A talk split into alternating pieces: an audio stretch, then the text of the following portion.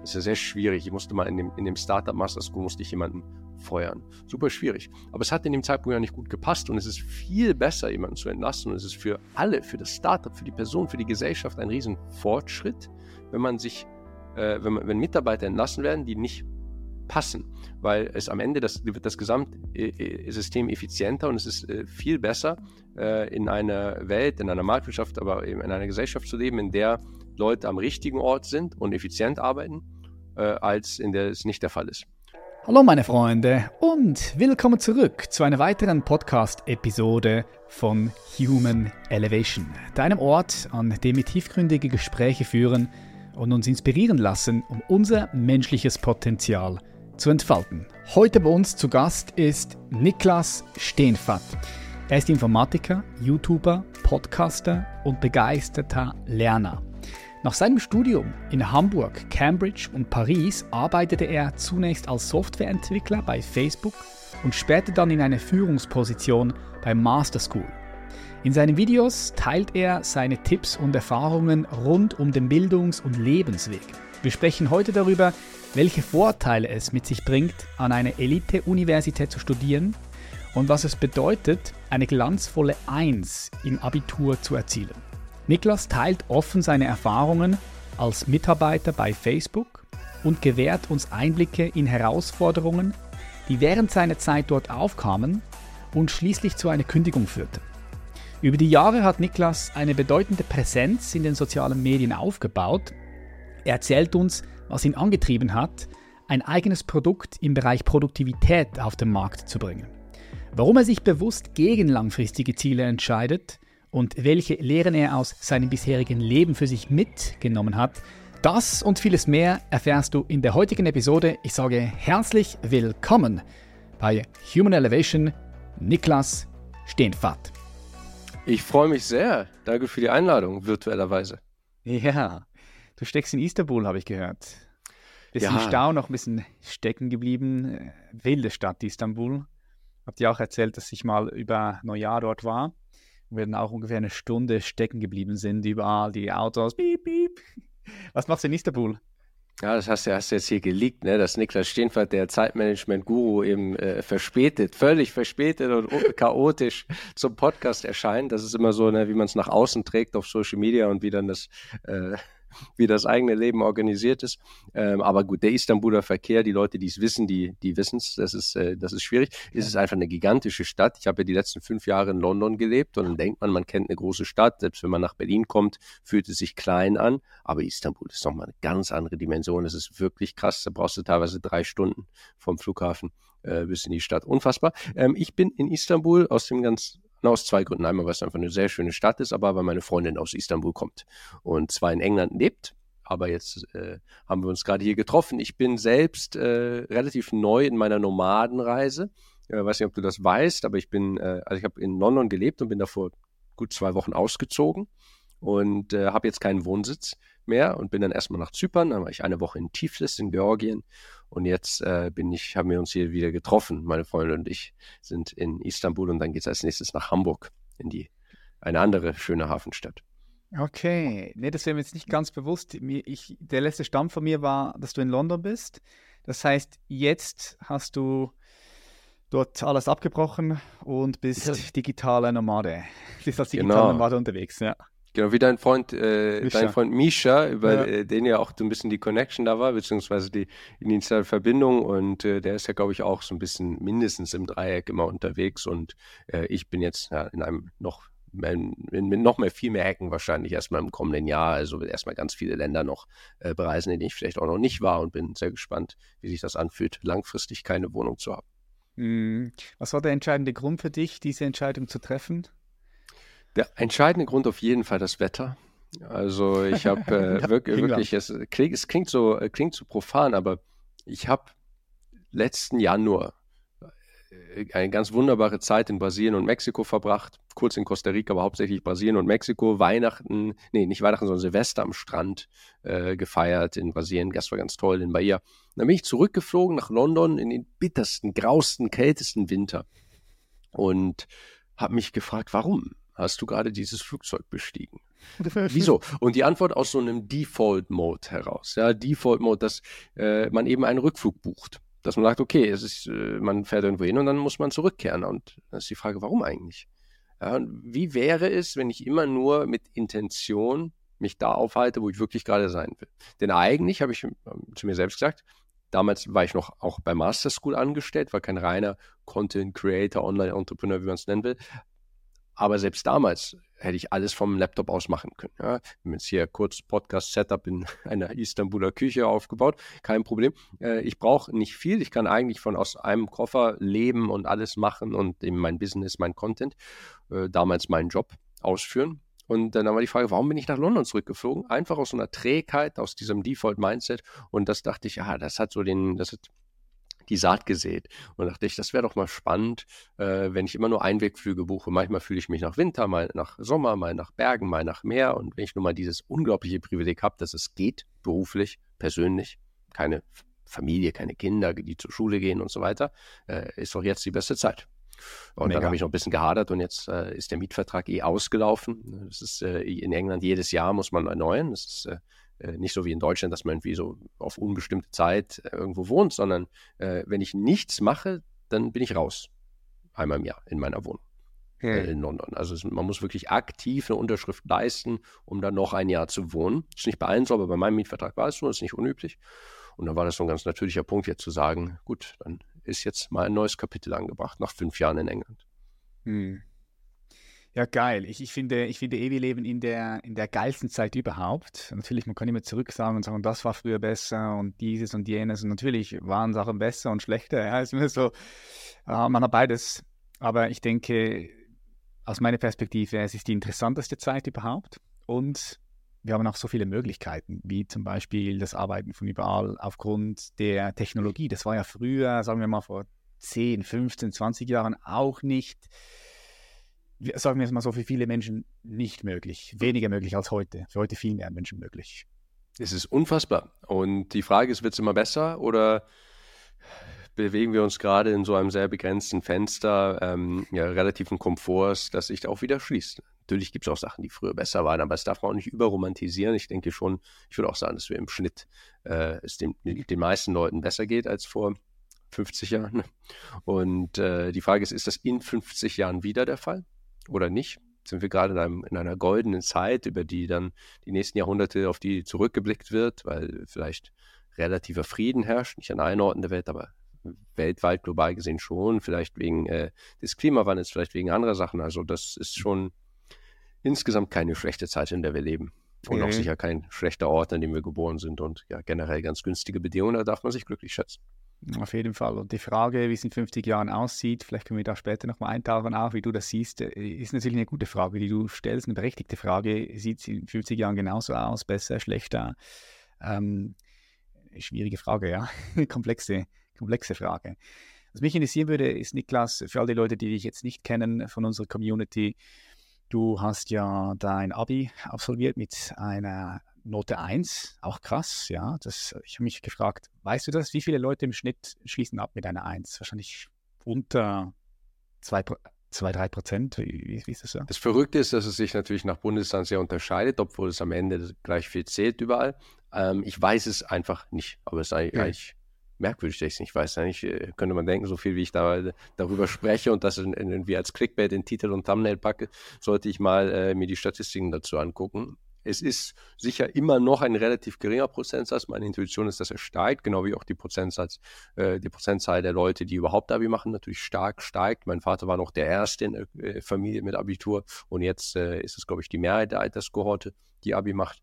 Aber es ist 1-0 ist immer noch ein relativ geringer Prozentsatz, denke ich. Mhm, das ist eine Top-Leistung. Besser geht es ja nicht, ja. Also in der Schweiz wäre das eine 6, weil in der Schweiz haben wir ein anderes Notensystem. Hier ist ja, ja 6, 6 die beste Note, eins die schlechteste. so umgekehrt. Witzig, ja. War das dein Ziel, mit einer 1 abzuschließen? Wahrscheinlich schon, weil einfach per Zufall schließt du nicht mit einer 1 ab, oder?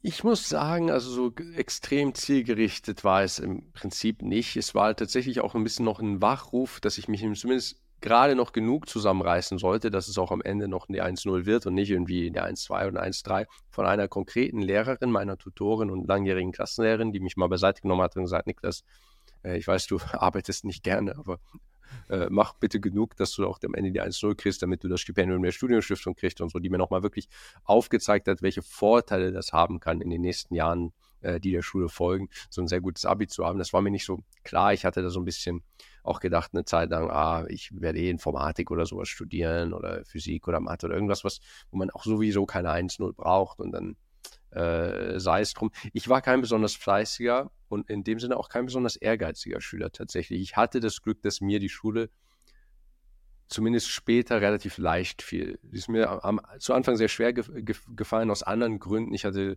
äh, Verhaltensprobleme, Disziplinprobleme. Ich bin von der ersten Grundschule quasi geflogen. Ich war lange in Verhaltenstherapie. Was hast du da gemacht? Fast Vielleicht ganz kurz, dass ich da, also wir müssen nicht ins Detail rein, aber ja, ja. warum bist du, warum bist du geflogen? Da gab es nicht so eine Sache. Es war einfach so, also es war einfach klar, dass es irgendwie mit mir und dieser Grundschule nicht, nicht weitergeht. Ich habe nur gestört, nur den Unterricht probiert. Es war, es war fast gar kein Unterricht möglich mit mir im Raum. Äh, ich habe dann eine Klasse übersprungen, dann wurde gesagt, okay, das sind wir unterfordert. Ähm, und ich habe immer, ist es mir sehr schwer gefallen, Dinge zu tun, die ich nicht interessant fand. Oder wenn ich also dann eine Aufgabe bekommen habe, dann habe ich sie einmal gemacht, aber wenn ich dann gesagt habe, okay, das kann ich jetzt, und dann sollte man es noch zehnmal üben. Und dann habe ich in, äh, in meinem jugendlichen Trotz das nicht immer verstanden, warum jetzt. Ich habe es doch, also ich, ich kann eine, ich kann irgendwie eine quadratische Gleichung lösen, da werde ich jetzt nicht mich hinsetzen und zehn quadratische Gleichungen lösen. Sondern macht Sinn, nicht oder? Machen, das hätte nicht machen sollen. Also, ähm, und äh, das ist natürlich so ein, weiß nicht, so ein großes Individualitäts- und Freiheitsbedürfnis mitbringt, äh, in der Schule nicht immer, äh, funktioniert das nicht immer, ne? weil natürlich äh, da der Lehrer, die Lehrerin äh, mit sehr vielen Schülern gleichzeitig äh, umgehen muss und ähm, äh, manche kriegen es besser hin als andere, dann besonders auf die individuellen Bedürfnisse, Fähigkeiten und so weiter einzugehen. Intellektuell war die Schule keine besonders große Herausforderung. Ich wünsche mir, ich wünsche mir rückblickend natürlich, wie glaube ich, viele mehr gelernt zu haben, einfach damals schon eher verstanden zu haben, dass es am Ende nicht nur um die Note geht, sondern dass es auch einfach cool ist, mehr über Geschichte und Geografie und Kunst und Kultur und all diese Dinge zu wissen und dass es da keinen Ceiling gibt. Also es ist nicht so jetzt eins, gerade so genug Punkte für eine 1-0 und darüber gibt es nichts zu lernen über die Welt. Das ist ja so ein bisschen das Mindset in der Schule. Du hast eben ja auch gesagt, so besser geht's nicht. In der Skala stimmt das auch. Aber man kann natürlich viel mehr mitnehmen. Also wenn man überlegt, wenn man, wenn man die Lernfähigkeit eines jungen Menschen aber die Motivation und vielleicht das Lernbedürfnis und das Interesse eines älteren Menschen zusammen hätte, dann würde man ja die Schule, da hätte ich die Schule verlassen und würde irgendwie zehn Sprachen fließen können. Also das Gehirn ist so formbar, man ist so aufnahmefähig und man hat so viel Zeit. Ich habe den ganzen Tag am, irgendwie Compu am Computer gedaddelt und irgendwie äh, äh, nicht, nicht, nicht besonders viel getan einfach und äh, die Schule sehr auf die leichte Schulter genommen und mich ein bisschen darauf ausgeruht, dass ich eben ohne relativ hart zu arbeiten, ohne relativ viele Hausaufgaben zu machen. Ich fast nie die Hausaufgaben gemacht in meiner gesamten Schulzeit. Ähm, dann irgendwie mit dieser 1-0 gerade so am Ende auch wirklich durchzukommen. Ich bin jetzt auch nicht jemand, der irgendwie so Joe Trank-mäßig so eine 0,8 oder 0,7 oder so rechnerisch dann hat. Gibt es ja eh nicht auf dem Zeugnis, aber äh, also ich glaube, bei mir hat es auch nur so gerade so für die 1-0 gereicht und ich habe eigentlich in meiner gesamten Schullaufbahn immer nur gerade so genug gemacht, um eben dann die gewünschten Ergebnisse zu haben und war ein eher fauler Schüler. In der Uni später wurde es natürlich anspruchsvoller und dann musste man irgendwann mehr tun und ein bisschen mehr dranbleiben. Aber ja, es ist, äh, ich würde gerne sagen, also die beste Story wäre schwieriger Schüler und dann die Lernmethoden, die ich jetzt, äh, von denen ich jetzt erzähle, angewendet und damit die 1-0 zielgerichtet äh, äh, äh, erreicht. Und hier ist ein Link, wenn du darauf klickst und den Videokurs kaufst, dann äh, schaffst du es genauso. Das wäre natürlich das, das wäre natürlich am besten, aber im Grunde war es nicht so. Hm, okay, also das heißt, du wurdest aufmerksam gemacht nochmal von deiner Tutorin über die Vorteile, die eine Abi-Note mit sich bringt. Du kannst dann studieren, hast mehr Möglichkeiten, kriegst Stipendium, hast du dann das auch wahrgenommen. So krass. Ja, also krass. Stipendium, ja, also, Stipendium ja. ist wow. außer Kontrolle, was der deutsche Staat, also Mega. auch da wieder Privileg in dieser Zeit zu leben, aber auch in diesem Land eben aufzuwachsen. Also weiß nicht, ob du äh, so junge äh, Zuschauer hast, aber wer äh, das Stipendium der Studienstiftung des deutschen Volkes kriegt, zum Beispiel, das ist ja ein absoluter Gamechanger. Also sieben Jahre lang haben die mir jeden Monat äh, Geld gezahlt, haben äh, drei Auslandsjahre komplett durchfinanziert, die, die Studiengebühren in Cambridge zwei Jahre übernommen, die Studiengebühren an der École Polytechnique übernommen in Paris, haben mir äh, da nochmal mehr Auslandsgeld bezahlt für die ganzen Reisekosten und dann äh, fährst du jedes Jahr auf dreiwöchiger Sprachkurs hier, zweiwöchige Akademie dort und äh, wirst extra gefördert, Wochenendseminare, Treffen mit anderen äh, interessierten jungen Leuten. Das ist äh, völlig krass, völlig krass. Wow. Ja, und jetzt sagst du Goodbye Deutschland. Nein. Naja, gut, äh, ich äh, immerhin nehme ich diesen Podcast hier auf Deutsch auf und äh, äh mache wieder Werbung für Sie. Ne? Das ist ja Spaß. die Sache. Also, äh, du machst es aus Spaß, aber manchmal hat man ja den Eindruck, fast äh, so in, in der YouTube-Kommentarspalte, als würde irgendwie die, eins, die einzige Möglichkeit der deutschen Gesellschaft, was zurückzugeben, läuft über das hm. deutsche Finanzamt. Und ja, ja. das ist natürlich, das ist natürlich Unfug. Also, ähm, ich glaube, als äh, deutschsprachiger Content Creator, was ja nicht sein hätte müssen, könnte ja auch äh, auf Englisch zum Beispiel sein, da ist man schon ähm, karmatechnisch erstmal auf der richtigen Seite. Geil. Ja. Ähm, vielleicht nochmal, dass wir, dass du das ein bisschen mitnimmst, eine Abi, dann warst du, du, du wolltest studieren, ja, hast dann auch Mathematik studiert, habe ich gesehen. Mhm. Und dann. Informatik hauptsächlich, ne? Oder? Also wenn man ganz ehrlich ist, ich bin Informatiker, würde ich sagen. Also ich identifiziere mich als Informatiker. Aber ich habe auch dann äh, in Cambridge Mathe studiert.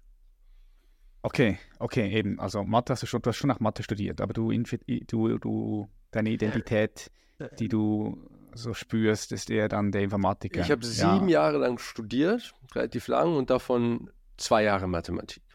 Okay. Ich habe es, ist, es, gibt natürlich auch eine Überschneidung. Ich habe einige Mathematikvorlesungen aus, auch in der reinen Mathematik, auch im Bachelor Informatik damals schon besucht, teilweise für Leistungspunkte, teilweise auch einfach so freiwillig quasi aus äh, Spaß an der Freude, äh, die ganz selten die Mathematik ja in den Leuten hervorruft. Und ähm, ja, aber dann in, in ich habe einen Master in Mathe gemacht, relativ ungewöhnlich. Ich habe einen Bachelor in Informatik, Master in Mathematik und dann nochmal Master in Informatik. Also es ist ein bisschen bisschen strange und auch alles so ein bisschen organisch gewachsen und von so einer Gelegenheit zur nächsten. Das war jetzt auch nicht so geplant, muss ich sagen. Mhm. Was hat dich dazu bewegt, tief in Mathematik einzutauchen? Ist es etwas, was dich schon immer ganz natürlich interessiert hat?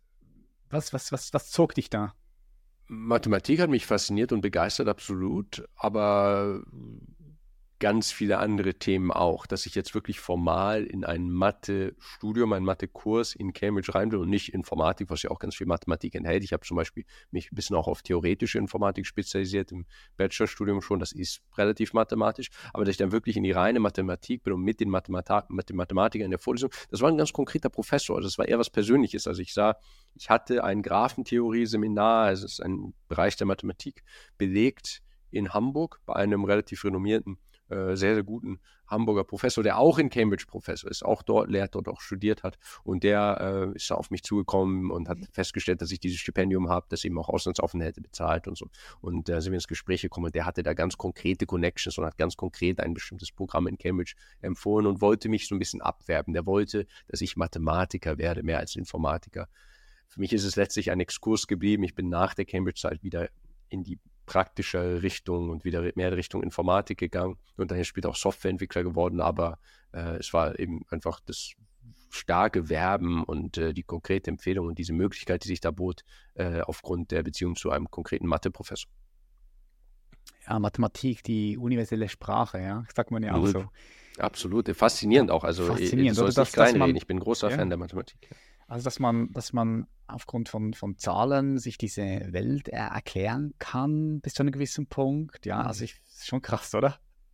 Es ist äh, absolut äh, faszinierend und äh, das sehr merkwürdige und fast, fast unheimliche und schwer greifbare ist ja auch die Vorstellung und der starke Intuition, dass die Mathematik schon da ist und wir sie erst entdecken. Mhm. Ja, es ist ja immer die Frage, ist es eine Entdeckung oder eine Erfindung? Wenn jemand ähm, äh, in der mathematischen Forschung etwas Neues herausfindet, einen ganz besonders intelligenten, schönen, klugen Beweis formuliert, dann hat es einerseits was Kreatives, als hätte der etwas Neues geschaffen, aber andererseits ist die Mathematik ja auf so grundlegenden Prinzipien fundiert, die auch so stark in den natürlichen Prinzipien, die uns umgeben, verankert sind, dass wir eigentlich uns nicht vorstellen können, dass wir da etwas zu beisteuern, sondern dass wir nur mehr über die Mathematik und damit über das Universum, denn Mathematik ist letztlich eine Abstraktion des Universums, dass wir mehr lernen. Ja, und dass natürlich Pythagoras äh, dieses äh, Winkelverhältnis im Dreieck entdeckt, aber ja sicher nicht erfunden hat. Und dass es den Satz des Pythagoras, dass wir ihn vielleicht in einer ganz besonderen Art und Weise formulieren, aber dieses Winkelverhältnis, das war ja, äh, also das Seitenverhältnis, das war ja bereits da. Ja, und äh, das gilt eben auch für den ganzen Rest der Mathematik, egal wie kreativ und spezifisch und äh, es dann in den äh, ganzen Spezialisierungen scheinen mag. Und das finde ich faszinierend, dass also irgendwie die Vorstellung, wenn es Aliens gäbe, beziehungsweise rein statistisch gehen, ich bin kein Astrophysiker, aber ich glaube, statistisch gehen wir eher davon aus, dass es intelligente Aliens gibt. Äh, einfach weil das Universum so groß ist, dann kann man ein bisschen nachrechnen, wie wahrscheinlich ist es, dass ein Planet ähnliche Konditionen hat wie, wie die Erde und wie wahrscheinlich ist, dass hier Leben entstanden ist. Das ist alles so ein bisschen überschlagen, aber das Universum ist so unfassbar groß, dass ich meine, die meisten äh, Leute, die darüber ein bisschen mehr wissen als, als du nicht, dass die davon ausgehen, dass es Aliens gibt. Und ähm, dass die dann also die gleiche Mathematik benutzen oder entdecken. Vielleicht mehr darüber wissen, vielleicht weniger darüber wissen, aber dass es eben die gleiche ist. Und vielleicht nennen sie es nicht Satz des Pythagoras, sicher nennen sie es nicht Satz des Pythagoras, aber ja. wenn sie ein Verständnis äh, entwickelt haben, ein ähnliches, dann werden sie gleiche Muster in der Welt erkennen. Und letztlich könnten wir, wie du schon sagst, universell selbst mit diesen ganz anderen Wesen mathematisch kommunizieren. Das ist auch faszinierend. Und dann wieder natürlich auch die physikalische Erkenntnis, dass es nie passieren wird, weil wir irgendwie die Lichtgeschwindigkeit nicht überwinden können und es äh, eh so weit weg ist, dass ja einfach ein Kontakt gar nicht denkbar ist. und ist es dann überhaupt philosophisch relevant, ob es anderes Leben gibt, wenn wir irgendwie, wenn dazwischen so ein äh, so ein Informationsgraben herrscht, ja, da kann man äh, lange philosophisch werden. Ja, das ist Femi-Paradoxon, ja. Wo sind denn die Außerirdische, wenn es welche gibt, ja? da gibt es ja verschiedene Theorien auch und finde ich auch spannend. Ich, es macht für mich auch total viel Sinn, dass es da draußen irgendwo außerirdisches Leben gibt. Also warum, warum nicht, ja? Das macht für mich rein intuitiv mehr, mehr Sinn, ja, definitiv. Und ob jetzt die Mathematik irgendwo da draußen liegt und wir sie entdecken oder ob wir also sie finden oder ob wir es, sie erschaffen. Das ist ja auch so eine philosophische Frage, die nicht abschließend wirklich beantwortet werden kann. Ich glaube, es ist ein Mix aus beidem wahrscheinlich. Ja, und äh, hat das irgendwelche praktischen Konsequenzen? Wahrscheinlich nicht.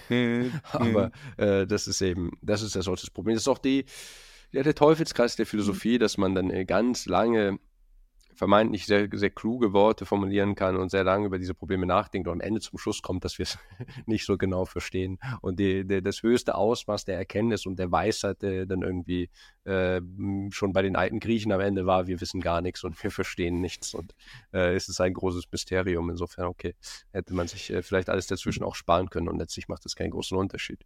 Ja.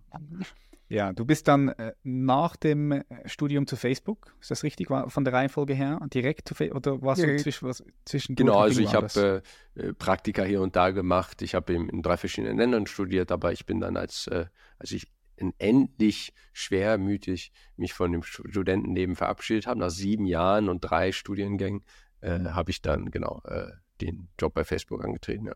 Schwermütig, warum schwermütig? Hat dir das Studentenzeit ist eine geile Zeit. War eine geile Zeit für dich? Unfassbar geil.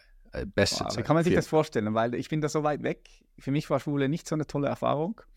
Und wenn ich äh, dann so Filme sehe von Menschen, die dann in der Universität äh, sind und man wissen so dieses Studentenleben mitkriegt, dann denke ich so, wow, schon geil auch, ja. Aber also unfassbar gut. ich meine, es ist ja wie Schule. So, so toll, ja wie Schule, nur freiwillig. Alle sind volljährig und können irgendwie äh, so viel Spaß haben, wie sie wollen und müssen nicht irgendwie abends zu Hause und im Bett sein.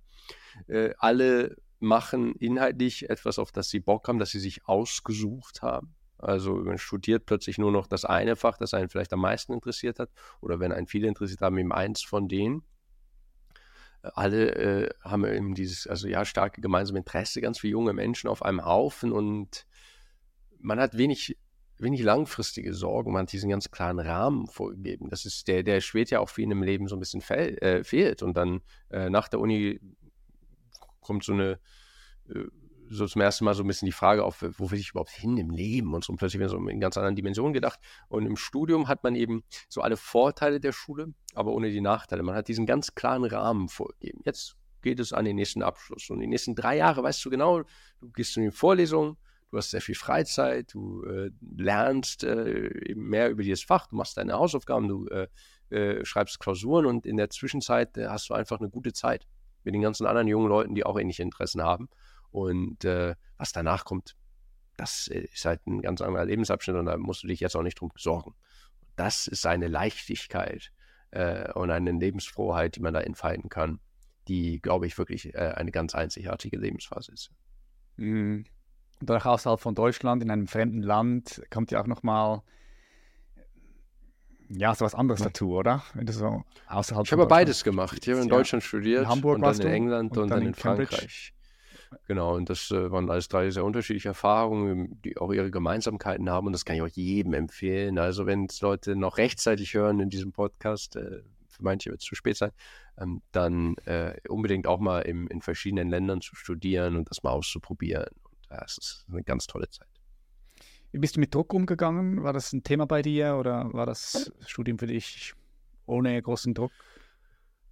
Das Informatikstudium ist, konnte ich gut meistern in Hamburg. Da hatte ich persönlich äh, so das richtige Maß an Challenge. Am Anfang hatte ich ein bisschen mit Imposter-Syndrom zu kämpfen, einfach weil ich nicht so den Informatik-Hintergrund hatte. Also da gibt es einfach Leute, äh, wenn du in der ersten Semester, äh, im ersten Semester auftauchst, dann merkst du, oh, äh, manche, die, die schrauben mir schon an Computern, seit sie elf sind. Und ich hatte meinen ersten eigenen PC erst zur Oberstufe bekommen. Das heißt, mein technisches Verständnis war viel limitierter als bei einigen der anderen Kommilitonen. Mit der Zeit merkt man aber, ah, das sind die lautesten. Und ganz vielen äh, geht es insgesamt ähnlich. Die sagen das nur nicht, die zeigen das nicht. Das ist beim Imposter-Syndrom immer so eine Sache. Hast den Raum voll mit Menschen und niemand gibt zu, dass sie eigentlich insgesamt so ein bisschen die Sorge haben, dass sie vielleicht weniger wissen oder dann irgendwie äh, nicht, äh, nicht dumm auffallen wollen. Und andererseits auch die, die laut sind, die, äh, die, ja, die haben dann irgendwie ein bisschen mehr Erfahrung in Computern, aber Informatik ist viel mehr und so viel wissen sie dann auch nicht. Und äh, äh, das machen dann auch manche den Fehler, dass sie dann die ersten paar Wochen nicht so Gas geben im Studium, weil sie denken, ah, ich kann ja, kann ja schon programmieren oder dieses und jenes habe ich schon in meiner Freizeit gemacht. Das ist eben Anders als jetzt sagen wir mal in einem Medizinstudium zum Beispiel, haben wir im Informatikstudium halt viele Leute, die schon freizeitig vorher sich mit Informatik beschäftigt haben. Aber es ist meistens relativ oberflächlich und wenn es dann richtig in die Vorlesung geht und in die Mathematik und in die Theorie und äh, ein bisschen tiefer in den Vorlesungsstoff, dann sind plötzlich alle wieder auf dem gleichen Level und äh, dann äh, hatte ich eine gute Auffassungsgabe für die Studienneid und äh, letztlich keine Probleme mit dem Bachelorstudium. Cambridge war dann ein anderes Level, war hart. Also äh, auf super vielen Ebenen. Erstes Mal im Ausland, plötzlich auf Englisch studiert. Mein Schulenglisch mhm. war okay, aber nicht so dolle. Also damals, muss ich einfach sagen, ich weiß nicht besonders gut in Englisch. Das stelle ich mir auch noch schwer vor, wenn du die Sprache nicht so hundertprozentig beherrschst. Ist was anderes. Ist was anderes. Du bist plötzlich ja. äh, der Deutsche in der Gruppe. Und äh, sind ganz viele Muttersprachler oder eben Leute aus anderen Ländern. Das ist natürlich ein Nachteil. Äh, mhm. Dann war ich eben Informatiker unter Mathematikern. Ich hatte plötzlich, also ja, das Fach gewechselt und, auch, und man hat Mathematik im Informatikstudium, das ist schon hart äh, zu wechseln. Die anderen Leute haben eben andere Grundlagen und die Vorlesungen sind eben optimiert darauf, dass die Leute im Jahr davor genau alle diese Sachen gelernt haben und so weiter und so fort. Das war also hart, dieser Quereinstieg in die reine Mathematik. Und es war Cambridge und nicht Hamburg. Das ist äh, was anderes. Und, Elite-Universität äh, Cambridge, oder? Ja, absolut, absolut. Und äh, auch in einem Maß, das wir in Deutschland gar nicht haben. Also gibt's, gibt's, gibt keine, keine solchen Unis in Deutschland. Was nicht heißt, dass die Vorlesungen da besser sind, die Profs da besser sind oder sonst was, sondern es ist einfach so ein selbsterhaltendes System. Die eben sind eben so bekannt, die haben einfach so ein Branding, dass sich da so viele Leute bewerben, viel mehr als bei uns. Und die entsprechend einen viel selektiveren Prozentsatz nehmen und man da dann also von sehr, sehr klugen Menschen umgeben ist, in einer höheren Dichte als an einer deutschen Uni, das ist objektiv so. Und ich war eben über so ein bisschen über eine Beziehung da reingekommen und die Stipendium und Empfehlungen und so weiter. Und da dachte ich natürlich auch, wow, wo bin ich hier gelandet?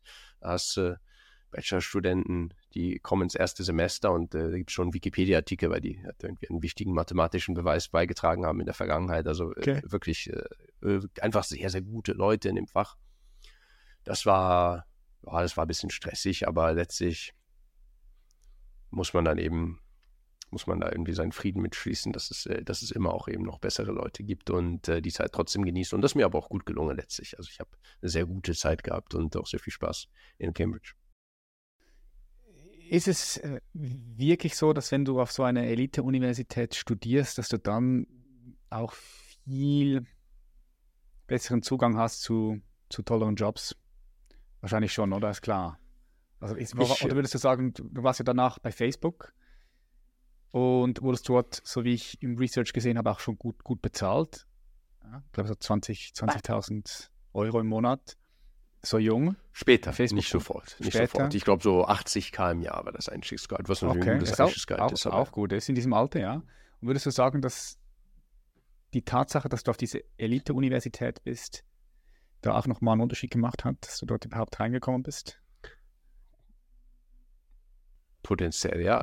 Die ehrliche ja. Antwort ist, dass ich das nicht wissen kann. Die einzige Möglichkeit, das rauszufinden, also wirklich seriös rauszufinden, wäre äh, eine Vignettenstudie durchzuführen, wie ich das auch manchmal vorhabe. Und das wollte ich, da wollte ich mal ein Video draus machen. Das mache ich irgendwann mal als Experiment. Also ich müsste quasi meinen Lebenslauf nehmen, tausendmal kopieren in 500 Versionen äh, nehme ich die Uni Cambridge raus und ersetze sie durch irgendeine No-Name-Uni und in 500 lasse ich sie drin. Und dann müsste man gucken, ob man einen statistisch signifikanten Unterschied merkt, wenn man sich auf eben zufällige Jobs bewirkt, bewirbt, äh, ob da dann, also da kann man noch so Konfidenzantervalle ausrechnen, gibt es ein bisschen Mathematik, äh, ein paar Methoden, die die Mathematik da für uns parat hat. Und dann kann man eben gucken, am Ende ist man irgendwie sich 95 Prozent sicher, dass das mit der Uni Cambridge jetzt einen Unterschied gemacht hat oder nicht. Das wäre der einzig seriöse Weg, hier eine Antwort zu geben. Alles andere ist dann irgendwie so ein Bauchgefühl. Hm. Und am Ende lässt sich das als vielleicht übersetzen. Ja, ja, klar, klar. Das ist natürlich ein gutes Branding, ja, für, für dich. Es hilft sicher mehr, als es ja. schadet. Aber Klar. ob es den Ausschlag gegeben hat in dieser oder jenen Bewerbung, das weiß man nicht. Man kann sich ja nicht selbst AB testen. Ne? AB-Test in, in, der, in der Statistik oder auch äh, viele Webseiten machen das. Ne? Du kommst auf die Website, kriegst die eine Version gezeigt oder die andere zufällig und dann gucken die im Schnitt, welche funktioniert besser. Kann man mit dem eigenen Lebenslauf eben normalerweise nicht so gut machen. Ich kann mich ja nur einmal bei Facebook beworben, dann werde ich genommen oder nicht und woran es jetzt genau lag Weiß ich nicht, wissen die selbst vielleicht auch nicht. Auch der Recruiter entscheidet manchmal aus dem Bauchgefühl und weiß vielleicht gar nicht, war es jetzt die Uni Cambridge, die den Ausschlag gegeben hat oder war es jenes Praktikum oder war es der Fakt, dass irgendwie äh, die E-Mail gut formuliert war. Also das ist schwer, schwierig yeah. zu sagen. Ja, ich habe auf deinem YouTube-Kanal gesehen, dass du darüber mal ein Video gemacht hast. 128.000 Euro kostet es, so viel ich die gehört habe, plus minus. Ähm, diese Inzwischen seit dem Brexit, ne? Genau, seit dem äh, Brexit in England. Und da war dann die Frage, okay, lohnt sich das noch? Und da hast du ja ein paar Argumente mit, mit deiner Community geteilt. Und unter anderem war dort auch mit drin das Netzwerk, ja, was ich auch spannend fand, dass du natürlich, wenn du in solchen Elite-Universitäten unterwegs bist, auch Zugang zu einem interessanten Netzwerk hast. Also dort einfach allgemein sind wahrscheinlich interessant, also interessante Leute, die dort auch studieren, wieder mit Netzwerk. Oder wie ja, muss man, wie muss man noch, sich das noch mal, äh, Elite-Unis sind so gut und so attraktiv, es ist doch so attraktiv dort zu stehen, weil es Elite-Unis sind. Die Unis sind gut, weil sie bekannt dafür sind, dass sie gut sind. Und das war's. Die Leute denken immer, ah, da wird irgendwie äh, besonders gut unterrichtet, Betreuungsschüsse, sonst was. Das teilweise mag das stimmen, aber generell der wesentliche Punkt ist, die Uni Cambridge hat einen Ruf, der so gut ist, dass sich viel mehr Leute dort bewerben als anderswo. Mhm. Bedeutet, dass sie einen viel kleineren Prozentsatz des Pools nehmen. Bedeutet, dass der Durchschnitt, das Niveau viel, viel höher ist. Viel, viel, viel höher als in jeder deutschen Uni. Das ist ein reines Angebot-Nachfrage-Verhältnis. Das war's. Mehr ist, ja. das ist keine mehr Magie. Und das ist selbsterhaltend. Dadurch hast du dann eben diese sehr, sehr intelligenten Absolventen, die dann wieder den Ruf der Uni weiter äh, befördern und verbreiten. Das ist also ein selbsterhaltendes Branding. Wenn man das resetten könnte, wäre die Uni Chemisch plötzlich nichts wert. Das ist also rein historisch gewachsen.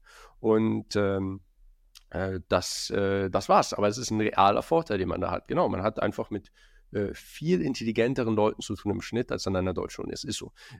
Die Top-Leute nicht unbedingt. Also es gibt auch äh, sicher an jeder deutschen Uni super smarte Leute, aber es gibt eben auch diejenigen, die nicht so richtig gut im Studium ankommen, die äh, vielleicht nur mal probieren und nur mal schnuppern oder irgendwie entweder nicht motiviert sind oder nicht so talentiert sind in dem Fach und die gibt es da sehr wenig. Die findest du in einem Cambridge, in einem Oxford, in einem Harvard kaum, einfach weil sie sich leisten können, einen viel kleineren Prozentsatz der Bewerber zu nehmen.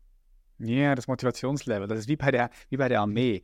Ähm, Spezialeinheit und so die normale Armee, bei der Spezialeinheit ist einfach jeder motiviert, ja, ist klar. Jeder, jeder will mehr machen, jeder. Und, und das ist ein Selektionseffekt. Ja, ja, klar, klar. Ähm, danach Facebook und einfach, dass wir so nochmal bei dir einchecken. Bist dann, warst du beim Facebook drei Jahre? Ist das richtig? Zwei, drei Jahre? Ja, ein bisschen über drei Jahre war ich, ja. Okay, drei Jahre. Und dann muss es ja von Facebook gehen, wie ich, wie ich gelesen habe. Also du warst, vielleicht, ja, nimm uns da mal mit. Also du warst glücklich und happy mit, bei Facebook, hast parallel einen YouTube-Kanal aufgebaut, schon. Mhm. Und dann wurdest du von Facebook kündigt. Ist das richtig? Das ist richtig mit Ja, erst habe ich gekündigt, dann haben Sie wieder gekündigt. Ich habe da äh, so einige äh, Videos drüber gemacht auf meinem Kanal, in denen ich das relativ breit ähm, ausgetreten habe. Manchmal werde ich auch äh, sagen die Leute schon, ah, der von Facebook. Also es ist immer die Frage, wie man fragt. Manche, ich habe hatte mal ein Video über meine Lernmethode, die das sehr erfolgreich war, mal ein Video über das Programmieren, eben auch diese Facebook-Videos. Also äh, mein Branding wird manchmal besonders mit Facebook verknüpft. Der, der Ex-Facebook-Mitarbeiter, ne, war ich mal bei Galileo, bei SternTV und so. Wieder anderen bin ich eben der Informatiker, wieder anderen bin ich der Lern- und äh, Produktivitätsguru. In letzter Zeit mache ich hauptsächlich Productivity und Time Management. Das sind eigentlich meine Themen. Bei Facebook war ich Softwareentwickler damals und äh, war im Prinzip sehr zufrieden. Das ist ein sehr angenehmer Job, gut bezahlt, tolle Benefits. Aber hatte dann genau 2020 während der Pandemie diesen YouTube-Kanal gestartet. Wir hatten plötzlich auch viel mehr Zeit, waren im Homeoffice, es gab wenig Druck von der Arbeit. Das konnten sich die Firma, konnte sich damals leisten, während Corona den Druck eben nicht zu erhöhen, sondern stark zu verringern. Und äh, hatte sehr viel, sehr viel Luft äh, für ein neues Projekt und habe neben der Arbeit diesen YouTube-Kanal geführt. Das wussten auch alle, meine Kollegen, mein Chef, alle äh, fanden das irgendwie cool und haben das unterstützt. Aber es hat sich dann rausgestellt, dass da nach diesem Francis Horgan-Skandal und den Datenleaks äh, so gewisse Regeln aufgestellt wurden innerhalb der Firma, dass man eigentlich gar nichts nach außen tragen darf, dass man sich nicht nur nicht über Facebook, sondern öffentlich gar nicht über die Tech-Industry äußern darf sehr, sehr strenge Regeln. Die Firma hat versucht, sich komplett einzuigeln, nichts darf nach draußen gehen. Und dann gab es eben, äh, da wurden auch richtig Budgets freigesetzt, dass es eingehalten wird und dann ganze Teams rekrutiert, die nur so eine Art interne Polizei Krass. darstellen sollten, eben die Mitarbeiter dann auch zu überwachen, dass sie das tun.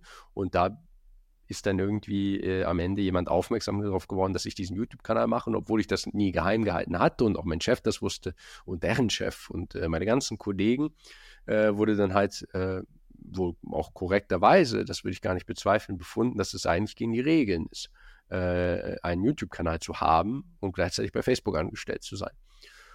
Und die Art und Weise, wie sie damit umgegangen sind, war dann eben sehr Schema F, sehr bürokratisch. Äh, sie haben erstmal ganz, sie haben da so ein gewisses Protokoll abgearbeitet, haben meine ganzen Kollegen verhört. Ich hatte es dann auch nur, was besonders unangenehm war, eben so inoffiziell unter der Hand mitbekommen. Oder wurde ich irgendwie zu einem YouTube-Kanal befragt? Darf ich dir eigentlich gar nicht sagen? Niemand durfte miteinander sprechen niemand war an mich offiziell herangetreten. Und das war dann so eine sehr unangenehme Zeit. Das habe ich sehr dramatisch und sehr äh, nochmal äh, mit, mit viel Storytelling auf, auf meinem Kanal aufbereitet, wie das damals alles verlaufen ist.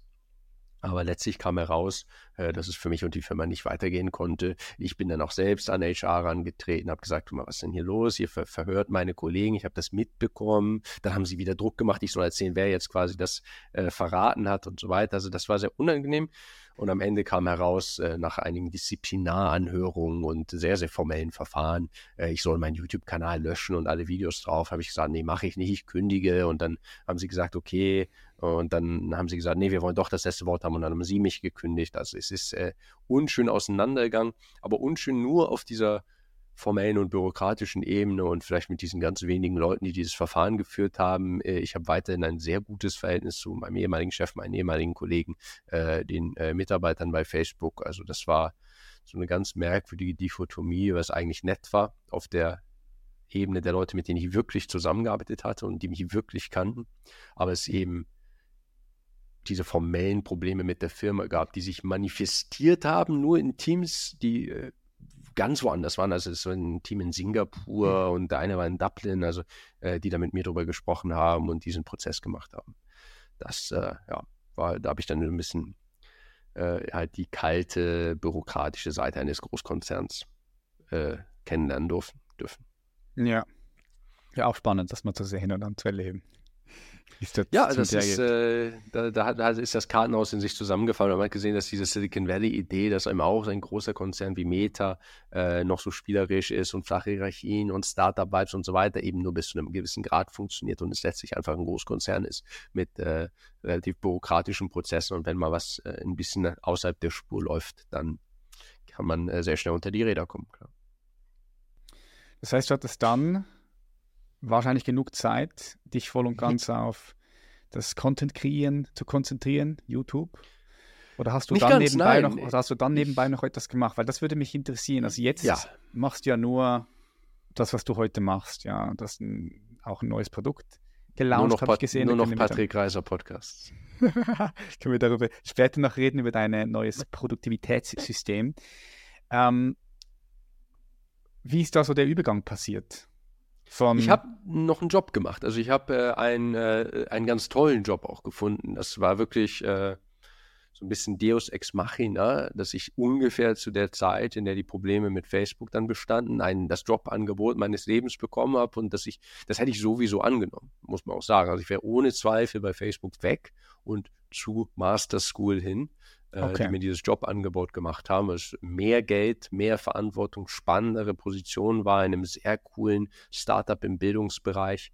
Also das war einfach richtig, richtig klasse. Weil ich genau zur richtigen Zeit hatte ich die richtigen Leute kennengelernt. Ich hatte so ein bisschen schon. Ähm, das war, war Homeoffice, war virtuell, aber Master School ist in Tel Aviv äh, hauptsächlich. Also so, ist eine ja. Firma aus Tel Aviv. Äh, wir haben Mitarbeiter in Deutschland und in den USA äh, ein bisschen auch in England. Ich war dann erstmal weiterhin in London und bin eben bis vor kurzem auch in London geblieben, selbst als reiner YouTuber noch, weil es einfach ja, eine der tollsten Städte der Welt ist und man dann erstmal da natürlich sich auch ein bisschen verwurzelt hat. Aber äh, aus dem Homeoffice heraus hatte ich eben für diese Tel Aviver Firma gearbeitet und bin dort auch oft hin. Ist auch eine ganz tolle Stadt natürlich. Jetzt gerade natürlich eine sehr schwierige Gegend, aber äh, Tel Aviv an sich eine tolle Stadt. Mega schön, Und ja. äh, Master School war eine, eine, tolle Gelegenheit für mich. Auf jeden Fall, ich habe sehr viel über Business gelernt, sehr viel über Startups gelernt. Das wird mir auch noch langfristig sehr helfen und äh, habe auch weiter eine super Beziehung äh, zu denen, der gerade erst äh, äh, meine, äh, meine Jahresziele ausgetauscht mit dem CEO von Master School, meinem ehemaligen Chef, der weiterhin auch so eine Mentorrolle für mich einnimmt und mir Feedback gibt und sagte, sagt dann immer, mache auch wieder einen Calendar-Invite in einem Jahr, als Accountability, dann treffen wir uns wieder, dann kannst du sagen, ob du deine Ziele auch erreicht hast. Ähm, also ich bin mhm. da fast noch drin, habe ich manchmal das Gefühl, aber äh, in beiden natürlich raus seit Mai. Okay. Und wann hast du dann dort beendet und im Mai. Im Mai, ja. Okay, ja. das ist okay. Aber ich finde es ganz schön zu sehen, dass du das alles nebenbei aufgebaut hast, deine ganze so, soziale Präsenz, deine Reichweite ja. und, und dann wirklich einen schönen Übergang dann gemacht hast, respektive gesagt hast, gut, jetzt bist du bereit, nur noch voll all in zu gehen in, in das, was du machst. Geil, geil, mega. Ich ja, absolut. Also äh, da bin ich auch sehr gut angekommen jetzt, aber es war eine gute Reise. Ich glaube, also es war, es war schon sehr gut, wie es war. Ich glaube auch die Erfahrung mal in so einem, als Angestellter in einem großen Konzern, dann als Führungskraft in jemand anderes Startups. Jetzt bin ich in dieser freien äh, Content Creator Welt und dann kommt das eigene Startup. Also das ist, glaube ich, eine, eine ganz gesunde Progression. Ja, auf jeden Fall. Macht sehr viel Sinn für mich. Fühlt sich sehr stimmig an so. Du, also ich habe das bei dir gelesen, du möchtest gerne die größte Schule der Welt bauen. Ist das, das ist das richtig? Äh, oh, weißt du, was meinst du damit? die größte Schule der Welt ist Master School das ist Master School, die diese Firma bauen will. Und äh, was ich unbedingt mal fixen muss, mal ändern muss, ist, dass wenn man mich googelt, glaube ich, so eine alte WordPress-Seite auftaucht. Mhm. Ne, Nehme ich mal an, das musst du von dieser einen alten Homepage ja. haben, die nie meine Homepage war und auch nicht meine Homepage ist, die aber irgendwie, weil äh, diese, der, irgendein WordPress-Plugin muss sehr gute Arbeit leisten und die ist sehr gut Suchmaschinen indiziert. Ich habe mal ein YouTube-Video gemacht mit Fiverr. Fiverr hat das Video gesponsert und da haben drei Freelancer von Fiverr mir drei meine Homepage gebaut. Der eine in WordPress, der eine in Wix und der eine selbst programmiert. Und gerade die WordPress-Seite, die ist irgendwie auf wordpress.niklasstehenfand.com, auch nur auf so einer merkwürdigen Domain, war nie meine Homepage. Das ist nur so ein unfertiger Entwurf von damals. Und äh, die ist weiterhin äh, rankt die aber höher als einige meiner aktuellen ja, Seiten. und ich muss klar. mich mal darum kümmern, sie vielleicht runterzunehmen oder sie irgendwie äh, ne, zumindest aus der Suchmaschinenindizierung zu nehmen. Also kann man dir da auch gar keinen Vorwurf machen, aber es ist nicht meine Homepage und es ist einfach von damals. Also äh, als ich bei Master School aktiv mitgeholfen habe, die größte Schule der Welt zu bauen, die eben diese Online Master School ist, damals habe ich das dann eben auch auf diesen Webseitenentwurf geschrieben, aber äh, nee, es ist gar nicht meine Absicht. Okay, okay, weil, weil, weil, weil ich habe gedacht, gut, das passt ja vielleicht auch ganz gut zu dem, was du jetzt machst, dass dein Produktivitätssystem neu lanciert. Darüber hast du auch. Ja, wer weiß, vielleicht baue ich ja auch noch äh, eine Art Schule, aber ähm, erstmal war, war das nicht gemeint. Nee. Ja. ähm, würde ja ganz gut passen. Ja, das Lernen und Lehren ist äh, natürlich äh, weiterhin Teil der Brand und auch etwas, was ich gerne mache. Klar, das ist auch ein bisschen der Grund, äh, YouTube zu starten, ne? dass man äh, Wissen gerne austauscht und dabei gerne wieder lernt und so ein bisschen Richard Feynman-mäßig gerade die Sachen, die man lernt, wieder sofort weitergibt äh, und sie dadurch besser versteht. Äh, absolut. Also es ist nicht ganz, ganz verfehlt, aber es war wirklich Master School gemeint mhm. und auch Teil dieses Jobs damals. Ja, weil was mich interessiert ist, also was treibt dich denn, was treibt dich jetzt an? Wir können, wir können, lass, lass, lass uns über dein Produktivitätssystem sprechen, was du kreiert hast. Fokus heißt das. Ich habe auch da das, das Video gesehen, du hast ja auch dazu ein Video gemacht. Das fand, fand ich sehr geil. Ein Video, wo du, ich glaube, der Titel war, in einem Tag 100.000 Euro verdient mit dieser, mit dieser, mit dieser neuen App oder mit diesem neuen Programm, Software. Hast du ganz genau beschrieben, wie du das aufgebaut hast, welche Webseite, welche, welche Software du benutzt hast und, und ich fand das sehr transparent. Und der Hosting-Provider, den ich benutzt hatte, um die Website zu starten, hatte das Video gesponsert. Also ich habe da mehrere genau. Fliegen mit einer Klappe geschafft. Ja, ja, ja. Ich fand das, aber ich fand das ein gutes sagen. Video, weil wirklich super, super inspirierend, Mehrwert, Transparenz. Und was ich mich dann gefragt habe, ist, okay, ähm, dieses Produktivitätssystem hast du jetzt kreiert, warum? Was, was, was treibt dich an, ähm, dieses Produkt auf den Markt zu bringen und darin auch besser zu werden? Das ist, da habe ich so ein bisschen herausgehört aus diesem Video, dass du da auch mehr machen möchtest in Zukunft. Und da interessiert mich jetzt, wohin geht's bei dir? Wohin also siehst du da so einen, einen roten Faden, wohin es gehen könnte? Und was treibt dich an, das zu machen, was du machst? Also der rote Faden, der entsteht immer erst in der Retrospektive. Das muss ich wirklich sagen. Es ist erstaunlich, wie ich jetzt auch eben meinte, dass es eigentlich so ganz stimmig klingt, aber ich hätte ja niemals vor zehn Jahren gesagt, ich werde in einer großen Firma arbeiten und dann im Startup und dann ein Startup gründen oder so. Und dann starte ich einen YouTube-Kanal nebenbei bei Facebook und dann mache ich das eine Weile nebenbei und wenn es dann auffliegt, habe ich aber das super von Master Also es ist alles so ein bisschen, äh, man stolpert von einem Schritt zum nächsten und äh, ich glaube, das Leben ist ein Spiel von Wahrscheinlichkeiten und man kann halt die Wahrscheinlichkeiten selbst beeinflussen, aber nicht wie der Würfel am Ende fällt. Also man ist so ein, äh, man ist so ein stochastischer Gl äh, Schmied des eigenen Glücks. Äh, es ist äh, ganz viel Glück, ganz viel Zufall mit dabei, aber man kann die Wahrscheinlichkeiten beeinflussen. Insofern ähm, kann ich auch jetzt nicht sagen. Die Leute rechnen manchmal so mit so einem Fünfjahresplan oder so, finde ich so eine ganz absurde Zeitdimension. Wo siehst du dich in fünf Jahren? Ich sehe mich absolut gar nicht in fünf Jahren. Heute auch sehr schwer. Nicht heute, die geringste heute. Vorstellung, was ich in fünf Jahren für einen Beruf ausübe, in welchem Kontinent ich lebe, ob ich Familie habe oder nicht und äh, äh, ob ich einen YouTube-Kanal äh, weiterhin führe. Wirklich nicht. Wirklich ist, nicht. Ist, also, auch, ist, ist ja auch schwer. Ich meine, schau mal, schau die Welt an. Oder was alles passiert. Die, die Welt sowieso, aber auch ein selbst. Aus? das ist so eine unrealistische Vorstellung, die dann aber auch immer wieder äh, forciert wird und die wir von Kind an auf, äh, auftrainiert bekommen. Wenn Kinder gefragt werden, was willst du später mal werden? Absurde Frage, absurde Frage. Es könnte irgendjemand wissen, was er in 20 Jahren machen möchte. Ähm, also ich habe, ähm, nur um das auch den Leuten mitzugeben, die vielleicht selbst so ein bisschen manchmal diesen Weltschmerz und die Überwältigung verspüren und sagen, oh Mann, ich habe irgendwie gar nicht so eine Lebensvision. Ja, musst du auch nicht. Ist viel zu viel verlangt. Äh, auf LinkedIn hat man manchmal das Gefühl, dass überhaupt niemand mehr für Geld arbeitet, sondern es muss immer irgendwie so ein ganz großer Masterplan hinter allem stehen.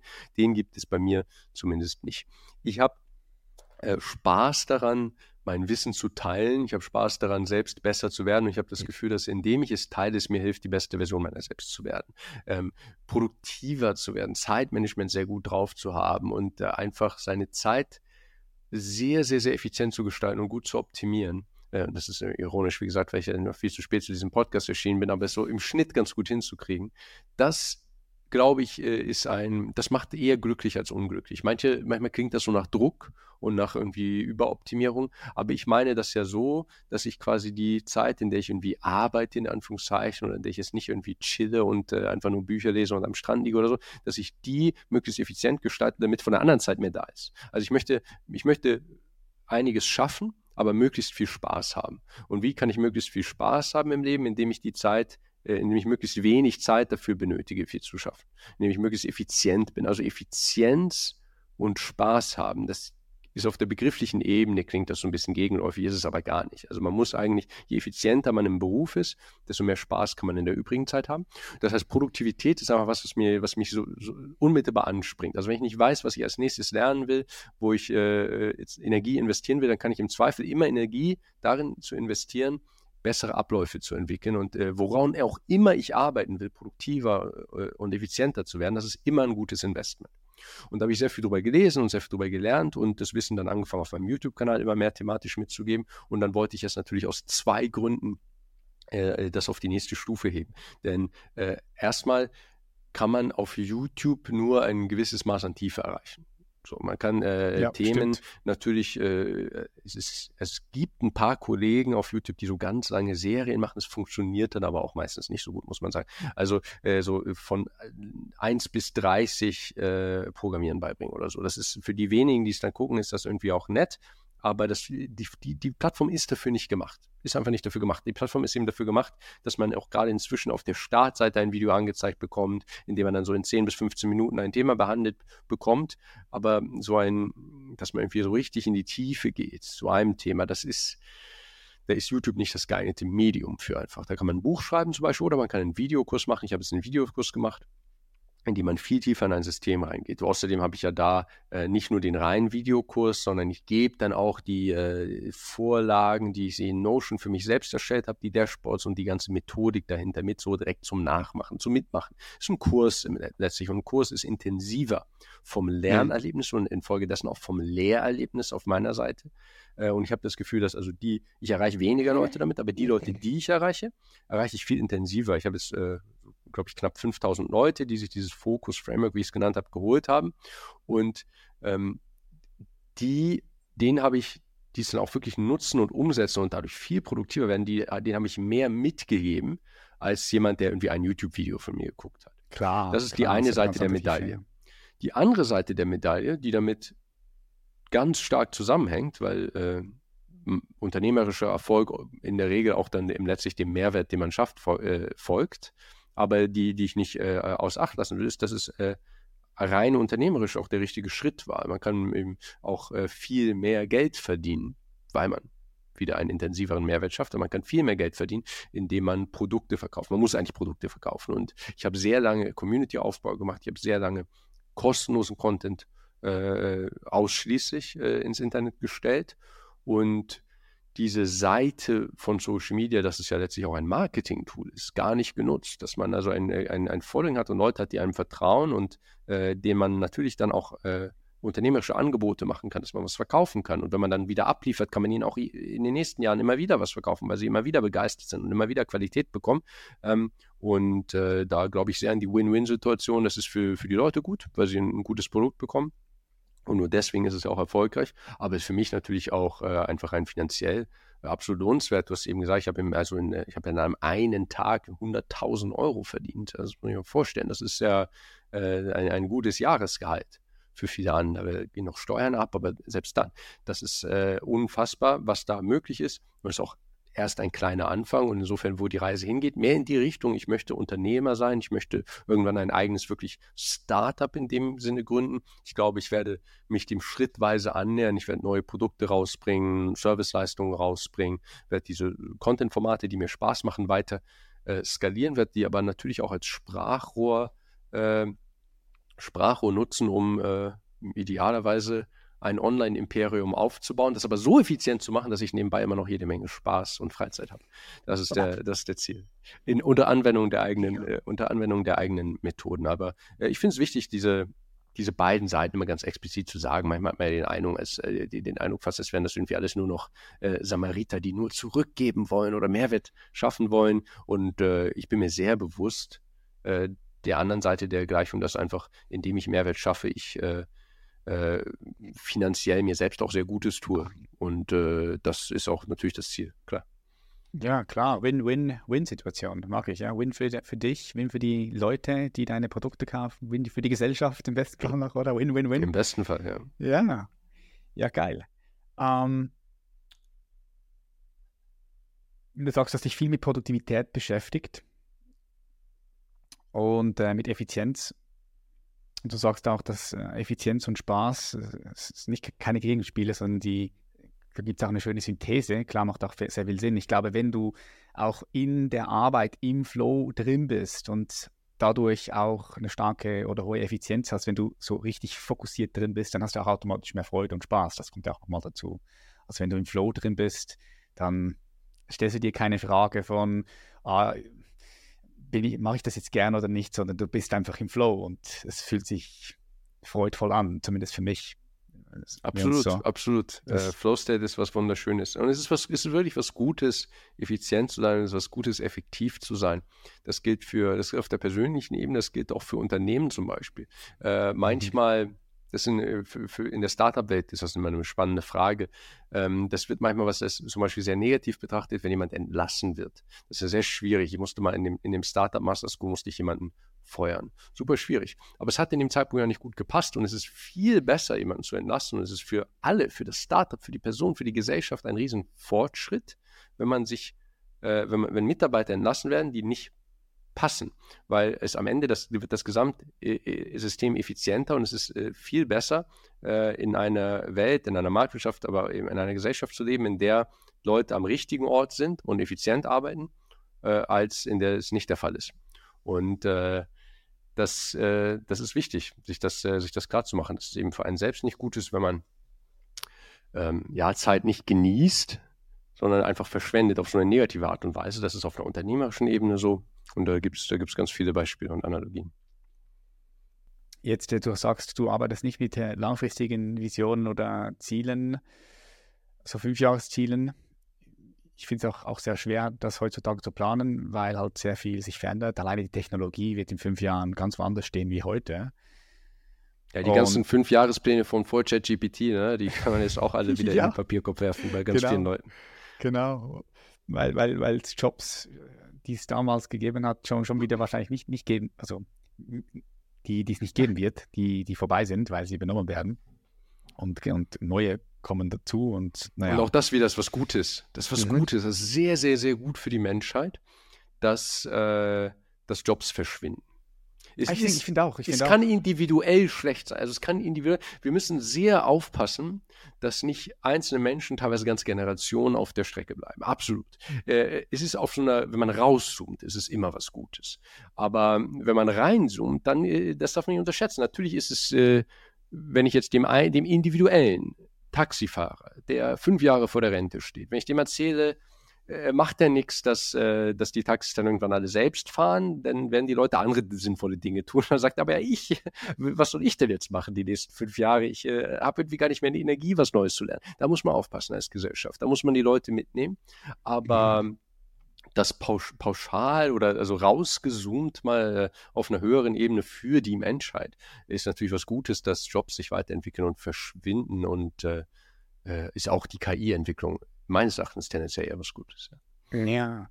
Ich, ich, ich glaube, dass Arbeit, so wie wir sie heute kennen, in ein paar Jahren, ja, zehn Jahre, Jahrzehnte vielleicht gar nicht mehr, ist was ganz anderes. Also wir, wir sind ja, fr früher waren wir Jäger und Sammler. Heute wirst du auch nicht auf die Idee kommen, Beeren im Wald zu sammeln, damit du essen kannst. Es ist einfach, es hat sich alles verändert. Und ich glaube ja auch, dass äh, so wie schade, wenn nicht, oder? Ja, klar. Stell dir mal vor, klar. es wird sich, stell dir mal vor, es wird, wird immer so bleiben. Mhm. Also es wird, und dann, äh, ja, also ist das, es wäre unser Lebenssinn als Spezies nur darin, irgendwie, dass jeder Einzelne immer möglichst lang und gesund lebt und dann eben doch wieder stirbt und dann die nächsten dran, dann machen aber immer genau das gleiche wie vorher. Das wäre schrecklich. Wie gut, dass die Welt im Wandel ist. Mhm. Ja, wer weiß, vielleicht sitzen wir in 40, 50 Jahren, wenn wir da sitzen würden Arbeit, Arbeit? Was meinst du damit? Arbeit, Arbeit. Warcraft meinst du? Aber für die Nerds, ja. Ja, du hast über das gerade das Wort Sinn, äh, über Sinn gesprochen.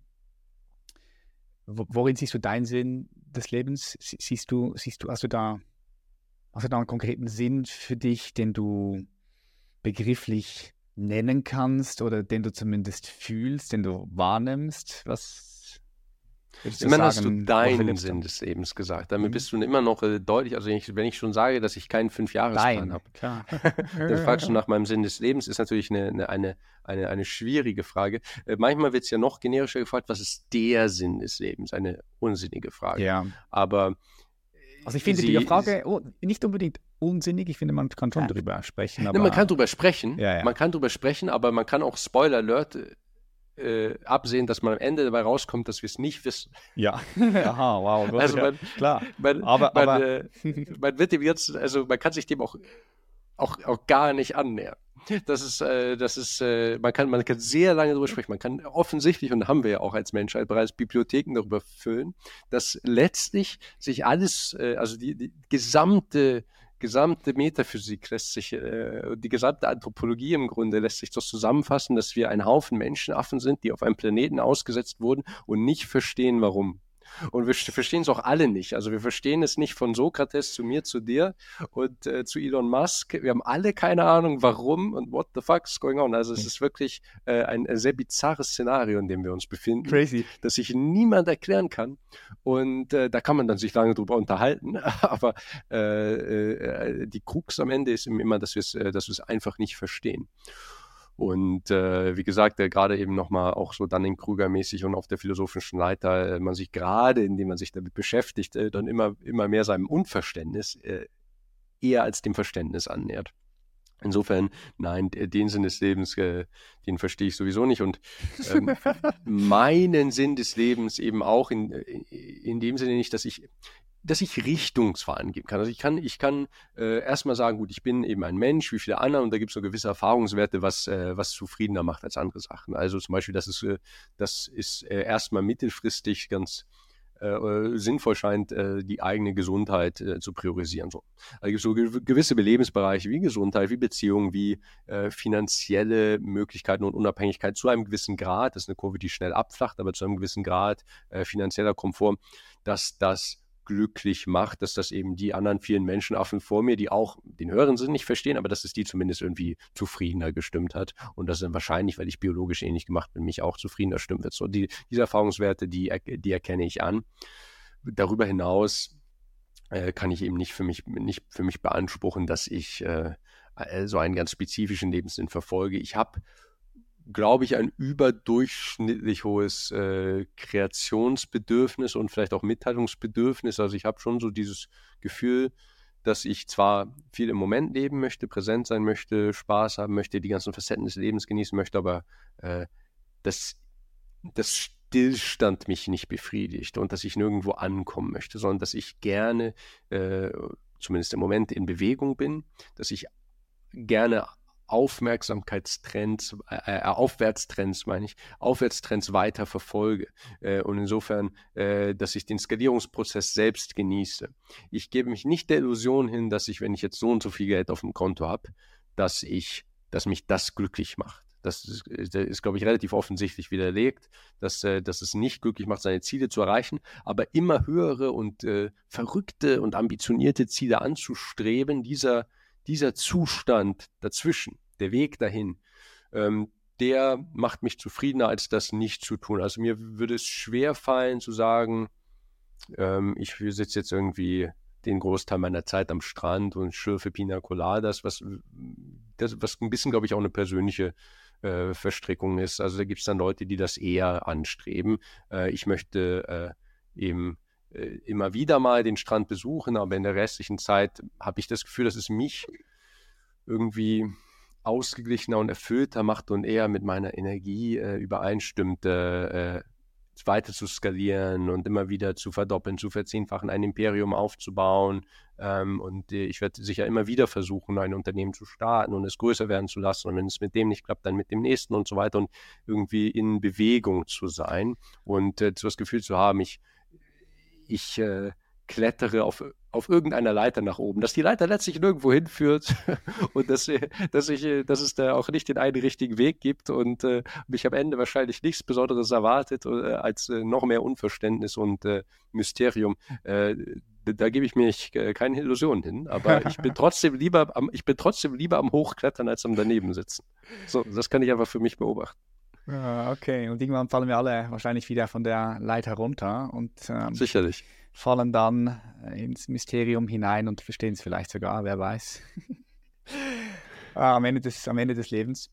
Ähm, aber das heißt, wenn ich dich so sprechen höre, da spüre ich schon heraus, dass du einen Sinn, ein, ein, Gespür dafür hast, in welche Richtung sich dein Leben bewegt, in welche Richtung du dich bewegst. Und das, das ist ja ganz schön zu hören, so wenn du darüber erzählst, ja. Das heißt, darin, darin ich, könnte man ich so versuche, sagen, ich versuche eine für mich gute Mischung aus Präsenz und Futur zu finden. Ja, ja. Das ist mir persönlich wichtig. Also ich äh, und das ist ein, ein, eine, eine Skala, die jeder für sich selbst kalibrieren muss. Also ich glaube, jeder kennt Leute, die extrem präsent sind, in dem Sinne, dass sie äh, also nicht viel in die eigene Zukunft investieren, sondern dass sie wirklich einfach im immer das Jetzt, den jetzigen Genuss priorisieren. Und es kennt auch äh, jeder, äh, mindestens aus Fiktion, vielleicht aus dem persönlichen Umfeld, Leute, die extrem in die Zukunft investieren und von denen man das Gefühl hat, dass sie den Moment nicht so richtig genießen. Und da versuche ich so eine gewisse Balance für mich zu finden. Die Balance, die ist für jeden anders und sie ist ähm, äh, sie verschiebt sich sicher auch im, äh, im Laufe des Lebens, aber ich bin mir vielleicht dessen besonders stark bewusst. Also es ist etwas, über das ich, äh, über dem ich versuche, sehr, sehr bewusst und sehr, mit sehr viel Intention ranzugehen. Dass ich sage, Niklas, achte immer darauf und ich reflektiere das sehr viel, dass du den Moment genießt und in die Zukunft investierst. Mhm. Und dass sich das ungefähr die, äh, die Waage hält. Und ich habe nicht, also ich bin, ich, ich, Early Retirement zum Beispiel wäre gar nichts für mich. Das fühlt sich falsch an, äh, zu sagen, ich möchte jetzt irgendwie finanziell frei sein, ich habe ein paar Millionen auf dem Konto und ich lebe von meinen Kapitalerträgen und muss nicht mehr arbeiten und tue es dann auch nicht. Das fühlt sich für mich einfach unpassend an. Das wäre zu sehr im Präsens. Da wäre plötzlich die Zukunft einfach zu wenig Teil der, der Komponente und das hätte was Unbefriedigendes. Da würde ich ja neben der Leiter sitzen. Ähm, aber immer nur die Leiter hochzurennen und nie auch äh, nie Pause zu halten und irgendwie äh, die in Ausblick zu genießen, das würde sich auch falsch anfühlen und da versuche ich so ein bisschen für mich den, äh, die, die richtige Balance zu finden. Das ist aber sehr meta, ja, und äh, das kann man dann als Lebenssinn bezeichnen, aber äh, ob es diese philosophischen Ansprüche überhaupt erheben darf, das, nee. das sei dann auch dahingestellt. Ja, aber ich finde, das, was du ansprichst, ist sehr, sehr, sehr wichtig, weil das sind ja scheinbar Gegensätze, ja, Polaritäten, dieses, so wie du es beschreibst, Präsenz und Zukunft. Man kann auch sagen Sein und Werden oder wie auch immer, gibt verschiedene Ausdrücke. Und, und, und, und beides zu integrieren, diese Polarität zu integrieren, also nicht ins eine oder ins andere Extrem rein zu, dich zu verlieren, sondern eine schöne Balance ins Leben reinzubringen. Ich glaube, das macht aus meiner Erfahrung auch ein, ein geiles, ganzheitliches Leben aus. Unter anderem, ja. Also zum, zumindest fühlt sich das so für mich an, dass es wichtig ist, das zu integrieren, ja.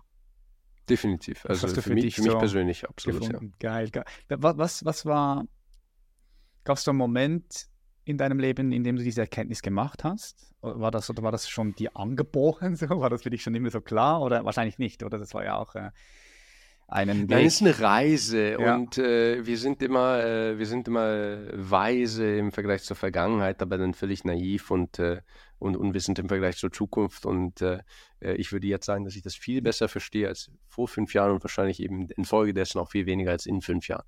Und äh, wenn ich dann wieder zurückdenke und äh, vielleicht diese Podcast-Folge mir noch einmal anhöre in fünf Jahren, dann würde ich sagen, ah, da, da habe ich äh, doch äh, mich nochmal weit darüber hinaus entwickelt auf diese eine oder andere, äh, andere Art. Also das, ähm, ich glaube nicht, dass man da irgendwie ein, dass man da auf, äh, in irgendein Endstadium in seinem Leben konvergieren wird. Äh, es war auch nicht ein Schlüsselmoment, sondern es ist eine, eine Reise.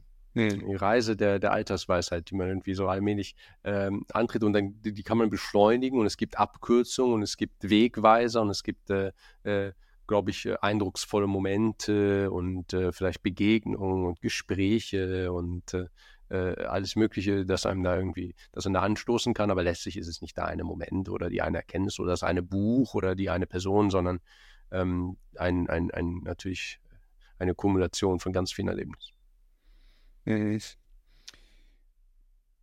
was würdest du sagen, welche Menschen, Autoren, Lehrer, Inspirationen haben dich am meisten beeinflusst? Kannst du das Hast du das präsent? Sehr, sehr schwierig. Das sehr schwierig. wahrscheinlich ganz viele natürlich, logisch. Aber hast ganz du viele und man hat natürlich so, glaube ich, einen Recency Bias heißt das. Ne? Also man hat die Leute, die einen in jüngster Zeit beeinflusst haben, die hat man besonders präsent. Aber die ganzen anderen Einflüsse, auf denen das wieder aufgebaut hat und der Mensch, den man vor einem ja, war, vor zwei Jahren waren, die sind dann in der akuten Erinnerung so ein bisschen verblasst, aber natürlich eben Grunde genauso wichtig. Also äh, natürlich in der Partnerschaft ist meine jetzige Freundin, meine jetzige Beziehung eine unfassbar prägenden, hat einen unfassbar prägenden Einfluss, ähm, hat mich gerade die letzten zwei Jahre, würde ich sagen, mich zum Beispiel spiritueller gemacht.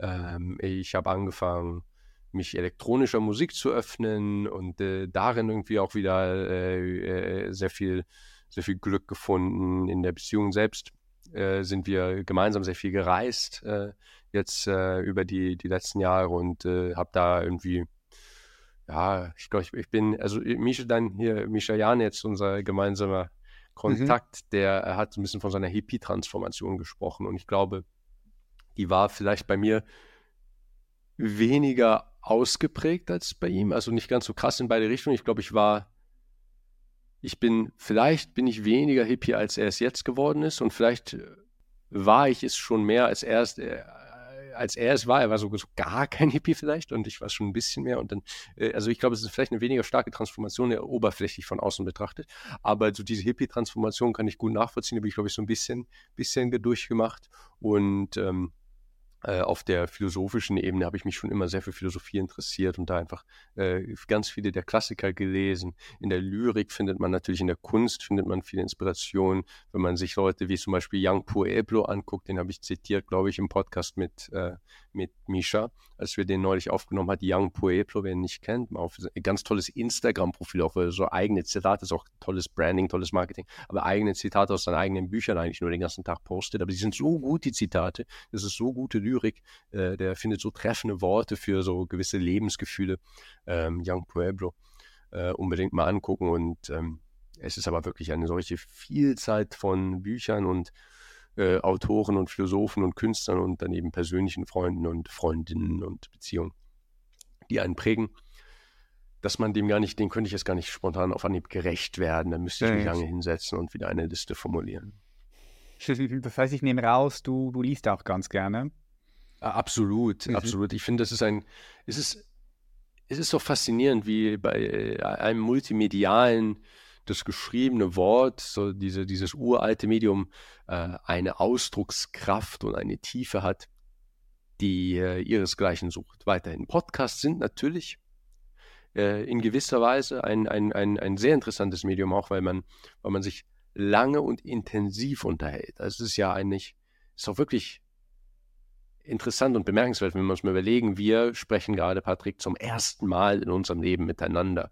Aber wir sitzen jetzt hier seit über einer Stunde unabgelenkt und sprechen in der Sache, in einer Informationsdichte, die äh, jeder andere Plausch, jedes andere Gespräch, das einem so im Alltag begeht, äh, überhaupt nicht, äh, nicht aufweisen kann. Also diese Podcast-Gespräche finde ich sehr interessant. Ich war bei Tim Gabel, wir haben uns hingesetzt, zum ersten Mal getroffen in Person, fünf Stunden lang auf seinem Soße Sofa gegessen. Der Mensch hat auch ein unglaubliches Sitzfleisch und äh, das, das, das ist ganz interessant. Aber auch im Podcast spricht man natürlich relativ live und äh, wenn ich jetzt zwei Tage unter der Dusche nachdenke über eine Frage vor eben, welche Autoren ich am meisten empfehlen könnte und welche Einflüsse, dann kommt mir eben noch die bessere Antwort. Und äh, mhm. die spontanen Antworten sind manchmal besonders ehrlich, manchmal aber auch gar nicht die authentischeren und gar nicht die besseren Antworten. Und äh, das Buch hat eben den großen Vorteil, dass es äh, sehr lange geschrieben und dann viel schneller, aber immer noch auch recht langsam gelesen werden kann und mehrfach gelesen werden kann und äh, äh, wieder neu beleuchtet werden kann. Und das ist einfach ein faszinierendes äh, Format. Also ich glaube, äh, das wird sich auch als Wissensvermittler ungeschlagen weiterhalten. Hm, bestimmt, ja. Und ich finde, gute Bücher kann man auch ruhig zwei, dreimal lesen. Und äh, zumindest geht es mir so, wenn ich ein gutes Buch zwei, dreimal lese, ich lese, es, ich lese immer wieder neue Sachen raus. Ja, absolut, definitiv. Ja, ja. Da, kann man auch schon sehen, was für eine Wucht und Tiefe Bücher haben können. Und was für eine intime Beziehung man Intim, zu ja. äh, Autoren teilweise vergangener Jahrhunderte aufbaut. Das Mhm. ist wirklich surreal, wenn man sich überlegt, dass Dostojewski das wirklich geschrieben hat vor so langer Zeit. Also das, äh, das, ist, äh, das ist unglaublich, was für eine, äh, was für eine, einen tiefen Einblick man bekommt und was für eine Verbindung man aber auf so asynchrone Art und Weise zu einem vergangenen Autor herstellen kann. Das ist wirklich faszinierend. Ähm, ich, würde, ich würde gerne zu zwei, zwei Abschlussfragen kommen. Ich könnte mit dir auch noch stundenlang hier quatschen. Ich hätte ganz viele Fragen auch noch, aber äh, die Zeit läuft.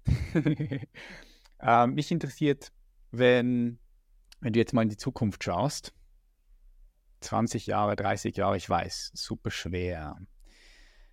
Aber wie siehst du die Welt in 20, 20, 30 Jahren?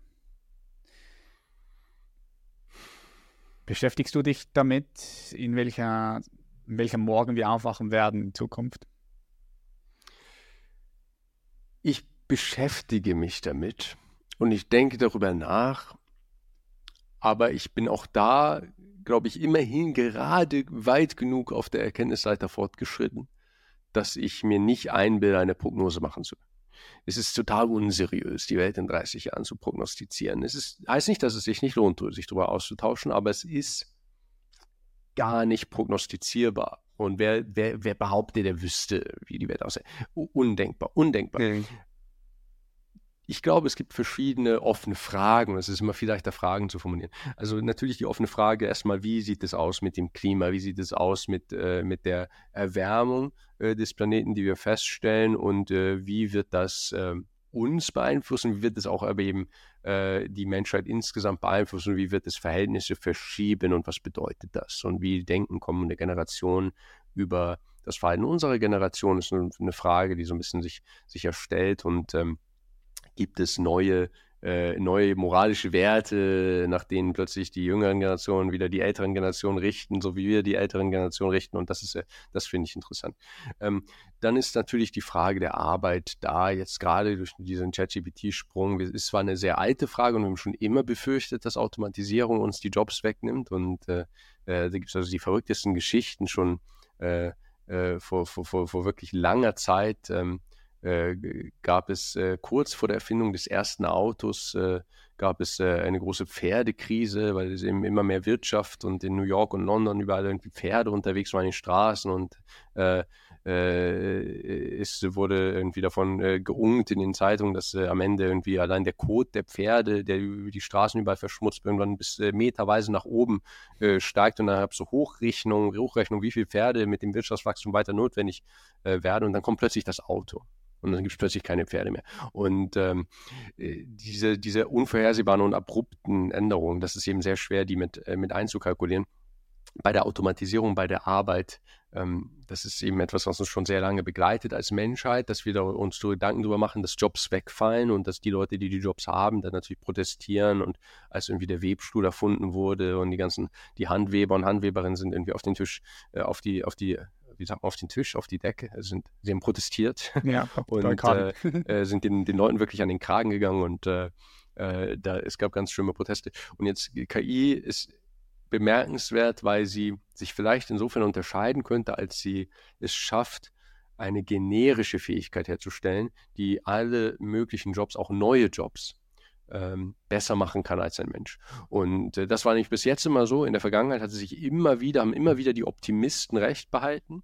Es haben sich immer wieder, wurden ganz viele Jobs wegrationiert und wegoptimiert, aber es sind immer genug neue Jobs entstanden. Also die wird, es ist immer schneller, der Arbeitsmarkt ist schneller gewachsen und die Arbeitslosenquote ist ja eher niedrig im historischen Vergleich heutzutage. Und das Interessante an der KI und vielleicht beunruhigende ist, dass sie, dass sie es schaffen könnte, irgendwann mit den Menschen so gut mitzuhalten an der Leistungsfähigkeit, dass sie auch alle denkbaren neuen Jobs besser kann sofort und viel skalierbarer ist. Und dass wir dann plötzlich irgendwann so eine Art Post-Work-Society ansteuern. Das ist auf jeden Fall nicht unmöglich. Es wäre naiv zu denken, wir finden immer genug äh, wichtige Sachen zu tun für alle Menschen. Das wäre naiv zu denken. Ähm, es ist durchaus möglich, dass irgendwann kaum noch Arbeit für die Menschen da ist. Ist es was Gutes oder was Schlechtes? Das ist eine schwierige Frage. Es ist sehr ja. anders und deswegen unheimlich. Es ist ja gleichzeitig auch die Lösung eines der ältesten Probleme, eines des ältesten Struggles der Menschheit. Genau. Immer, alle unsere Vorväter hatten immer das Problem, dass wir arbeiten müssen für unseren Unterhalt, für unser Überleben. Und plötzlich, also ist, wir sind im Begriff vielleicht zum ersten Mal das urälteste Problem der Menschheit zu lösen. Dass wir plötzlich das abgeben können und dass wir als Spezies nicht mehr ums Überleben kämpfen. Dass wir nicht mehr dafür sorgen müssen, dass die Felder bestellt werden, sondern dass das komplett delegiert wird. Und das, äh, das, ist, das ist faszinierend und es wirft dann eben ganz existenzielle Fragen auf, so nach dem Motto, ähm, was, was machen wir dann eigentlich hier?